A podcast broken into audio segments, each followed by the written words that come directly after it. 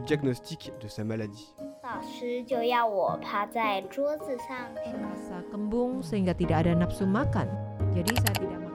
Hello，你好，你现在听到的是少年报道者的读报新闻。我是小管家报道仔。少年报道者是独立媒体报道者制作的儿少新闻平台，在这里会有大朋友、小朋友把世界上重要的事说给你听。除了中文，还有多种语言哦。请把耳朵打开，让报道仔为你服务，一起来收听好新闻。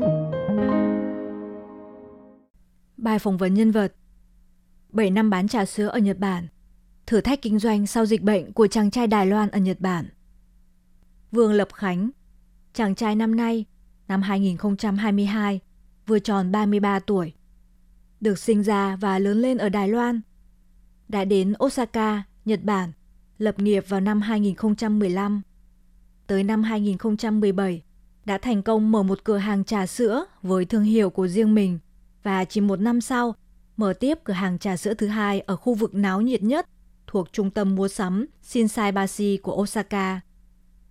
Khi Nhật Bản tiến vào thời kỳ đỉnh điểm của cơn sốt trà sữa lần thứ ba, việc kinh doanh trà sữa đã mang lại doanh thu hơn 200 triệu yên Nhật mỗi năm, khoảng 45 triệu đài tệ.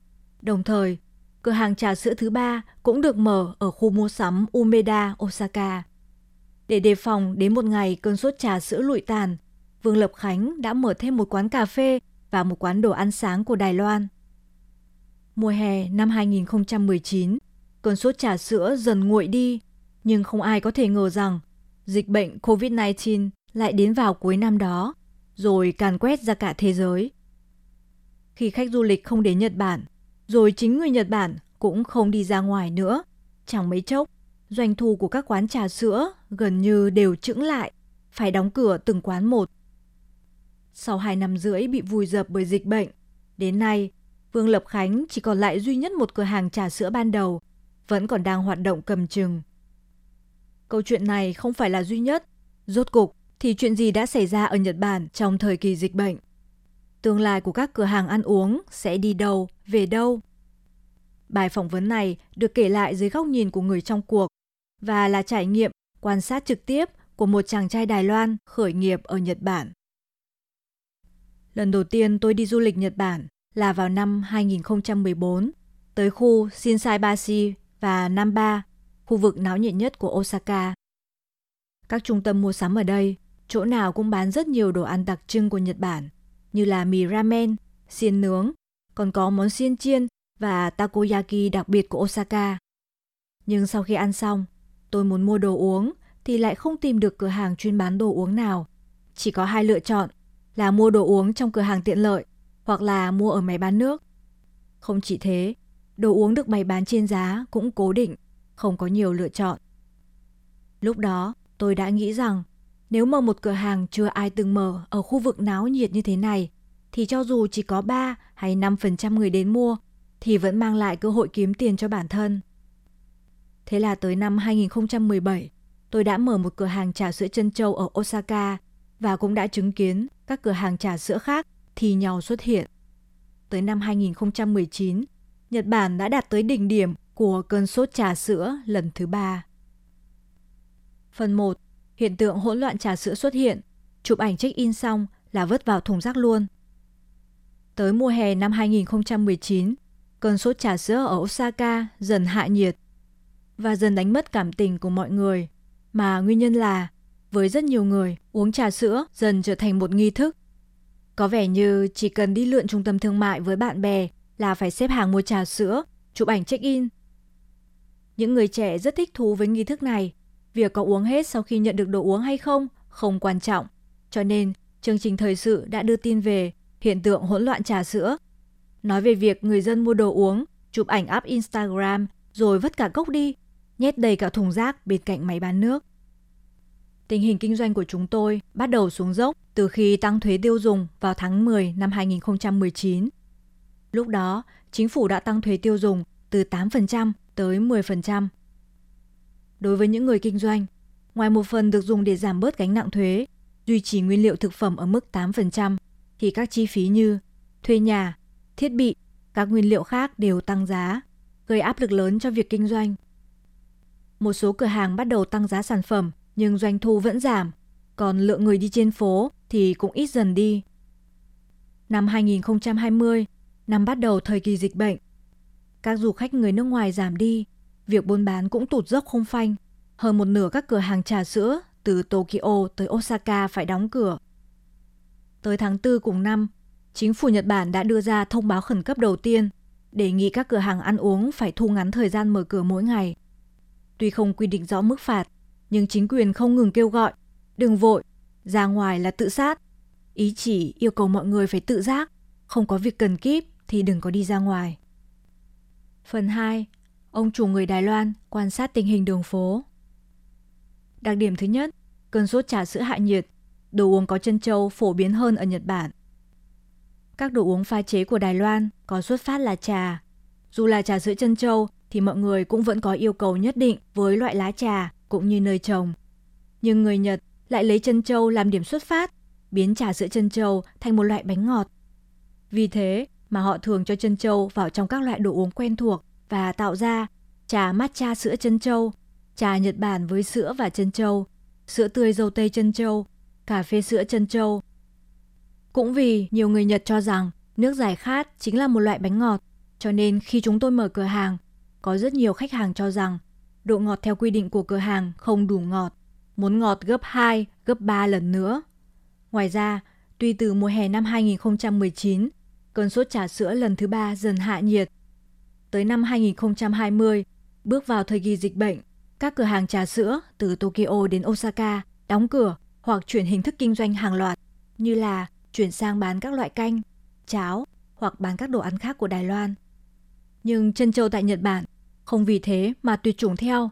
Ngược lại, có thể thấy đồ uống có thêm chân châu ngày càng phổ biến hơn. Đến nay, có thể uống rất nhiều đồ uống có chân châu ở nhiều quán cà phê. Chân châu đã trở thành một mắt xích trong xã hội Nhật Bản. Đây cũng là một ảnh hưởng chưa từng có do cơn sốt trà sữa lần thứ ba đem lại. Đặc điểm 2. Bán đồ takeaway trong thời kỳ dịch bệnh, tiền vốn nhiều, tăng giá thì lại không có khách. Trong thời kỳ dịch bệnh, chính phủ vừa nói không bắt buộc phải đóng cửa hàng, vừa tạo áp lực từ dư luận xã hội. Trong tình cảnh này, vừa không thể khuyến mại lại không được cổ vũ khách tới cửa hàng. Buôn bán thế này thì chẳng thà đóng cửa còn hơn. Tháng 1 năm 2021, thông báo khẩn cấp lần thứ hai cũng giống như lần trước. Chính phủ yêu cầu các cửa hàng đóng cửa trước 8 giờ tối. Tuy nếu làm theo sẽ được nhận tiền trợ cấp, nhưng thực tế, từ lúc đăng ký cho tới lúc nhận được tiền, phải mất nửa năm trời, khiến cho nhiều cửa hàng chưa kịp nhận được trợ cấp thì đã sập tiệm, hoặc tiền trợ cấp nhận được không đủ dùng. Những cửa hàng khác nhau sẽ có điều kiện khác nhau, chưa chắc đã phù hợp với quy định mới về thời gian mở cửa trong thời kỳ dịch bệnh. Ví dụ như, các quán nhậu thường mở cửa từ 5 giờ chiều cho tới sáng hôm sau. Nếu phải đóng cửa từ 8 giờ tối, khách đến mới ngồi một tí đã phải đi về. Giờ mở cửa thế này thì chẳng ai muốn đến cả. Cho nên, tuy vẫn cho phép mở cửa hàng, nhưng trên thực tế, các cửa hàng không thể nào mở cửa buôn bán được. Để giải cứu cho việc kinh doanh, chúng tôi đã thử bán đồ mang đi, nhưng gần như không nhận được đơn hàng nào. Đối với cửa hàng, do các app bán đồ mang đi đều thu phần trăm, cho nên giá cả phải cao hơn bình thường thì mới có thể duy trì lợi nhuận. Nhưng đối với người tiêu dùng, một cốc trà sữa 500 yên Nhật, tức là 110 đài tệ, biến thành 750 yên Nhật, tức là 165 đài tệ. Thêm vào đó là phí ship và tiền phần trăm cho app, thì sẽ phải trả tới 1.000 yên Nhật, tức là 220 đài tệ. Chỗ tiền này vốn dĩ có thể mua được hai cốc trà sữa. Vậy thì ai sẽ chịu bỏ tiền ra để mua đây? Không chỉ thế, mua mang về còn không đem lại trải nghiệm về nghi thức, điều mà khách hàng thích nhất. Đặc điểm số 3. Áp lực kinh doanh lớn, nhưng nếu đóng cửa thì không có tiền trả lại vay ngân hàng. Tuy chính phủ Nhật Bản đã đưa ra nhiều phương án trợ giúp, nhưng trước tháng 4 năm ngoái, năm 2021, đều không tính đến quy mô cũng như doanh thu của các cửa hàng ăn uống. Phương thức trợ cấp cũng là cào bằng. Cách làm này chỉ có ích đối với những cửa hàng nhỏ, còn với những cửa hàng quy mô vừa thì lại chẳng có tác dụng gì. Lấy ví dụ, tháng 5 năm 2020 có khoản trợ cấp 2 triệu yên Nhật cho các doanh nghiệp trong thời kỳ dịch bệnh, phát cho từng công ty hoặc cá nhân tham gia kinh doanh. mỗi công ty được lĩnh nhiều nhất là 2 triệu yên Nhật, tức là khoảng 440.000 đài tệ. Lúc đó, công ty của tôi có 3 cửa hàng. Riêng tiền thuê mặt bằng của ba cửa hàng này đã hơn 2 triệu yên rồi. Ngoài ra, còn phải trả tiền thuê văn phòng, nhà kho. Vậy mà tiền trợ cấp nhận được lại chẳng khác gì các công ty không có áp lực thuê nhà. Trong thời gian đầu của dịch bệnh, chính phủ yêu cầu ngân hàng nới lỏng việc cho vay, giúp các công ty vay mà không cần thế chấp, cũng như không phải trả lãi. Nghe thì rất thiết thực đấy, nhưng truyền thông Nhật thường ví von khoản tiền này giống như là đổ nước vào tảng đá đang bị hun nóng đỏ. Vèo cái là không còn cái gì. Bởi có nhiều cửa hàng không thể tiếp tục kinh doanh từ lâu rồi. Đi vay không phải là để duy trì việc kinh doanh, mà là để trả nợ sau khi sập tiệm. Hợp đồng thuê mặt bằng của các cửa hàng ở Nhật đều không cho phép đơn phương chấm dứt. Nếu thuê ở khu trung tâm, trong hợp đồng còn quy định rõ, thời gian thông báo trước về việc sẽ chấm dứt hợp đồng là 6 tháng. Rất nhiều người kinh doanh, bao gồm cả tôi, đành phải đi vay ngân hàng để trả món tiền khổng lồ này. Nhưng đóng cửa có nghĩa là mất đi công cụ làm ra tiền. Vậy thì tương lai sẽ phải kiếm tiền trả nợ bằng cách nào đây? Luật pháp của Nhật cũng quy định, nếu do chủ thuê khiến công việc tạm dừng, thì chủ thuê phải trả 60% tiền trợ cấp thất nghiệp cho nhân viên trong thời gian tạm dừng. Tuy việc dừng kinh doanh do dịch bệnh không phải lỗi của chủ thuê, nhưng chính phủ vẫn cho rằng cần phải trả khoản tiền này. Đồng thời, tháng 6 năm 2020, công bố tiền trợ cấp tuyển dụng, tiền trợ cấp cho nhân viên phải nghỉ việc do dịch bệnh sẽ do chính phủ chi trả. Nhưng trong thời gian đầu thực hiện, mọi thứ rất rối rắm, không ai biết cần làm gì, phải chuẩn bị những giấy tờ thế nào mới đăng ký được khoản trợ cấp này. Mãi sau này mới thiết lập hệ thống đăng ký online. Cho dù thế nào đi chăng nữa, tuy có trợ cấp của chính phủ, công ty vẫn phải tự chi trả một nửa niên kim và tiền bảo hiểm xã hội cho nhân viên. Nhưng không có tí thu nhập nào thì biết lấy gì để chi trả đây. Đây chính là lý do tại sao lúc đó có nhiều công ty thà sa thải nhân viên chứ không chịu đăng ký để nhận khoản trợ cấp này. Đặc điểm thứ tư, người Nhật sống chung với dịch bệnh. Bây giờ, mọi người thường chọn giải trí không tốn tiền.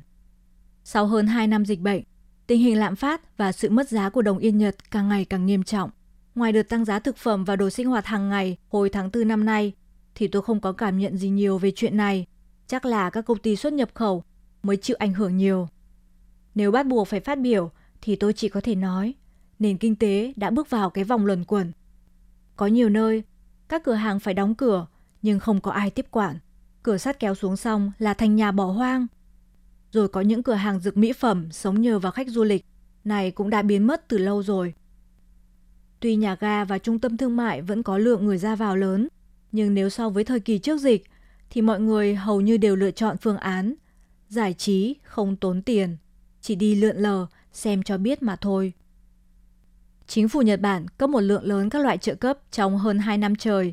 Nợ quốc gia đã đạt đến kỷ lục mới. Đến nay, đành phải chấp nhận chính sách, sống cùng dịch bệnh. Tháng 6 năm nay, bắt đầu mở cửa có giới hạn cho các đoàn du khách nước ngoài. Nhưng đến tháng 7, do số ca nhiễm bệnh tăng cao, lại tuyên bố tạm dừng các chính sách trợ cấp có liên quan tới du lịch. Người dân trong nước Nhật thường hỏi nhau, khi chính phủ dừng cung cấp các gói hỗ trợ thì các doanh nghiệp cũng phải bắt đầu trả lãi ngân hàng. Có khi nào lúc đó sẽ xuất hiện việc vỡ nợ hàng loạt hay không? Có khi nào tỷ lệ thất nghiệp sẽ tăng vọt không? Trên thực tế, chính phủ Nhật Bản cũng rất quan ngại về tình hình này. Bởi vậy mà thường xuyên yêu cầu các ngân hàng đưa ra các biện pháp ứng phó mềm dẻo, lùi thời gian trả nợ của các doanh nghiệp. Ngoài ra, với tiền trợ cấp tuyển dụng được nhắc đến ở trên, chính phủ vốn dự định dừng phát, nhưng sau đó quyết định kéo dài thời hạn ít nhất là sẽ phát cho tới tháng 9.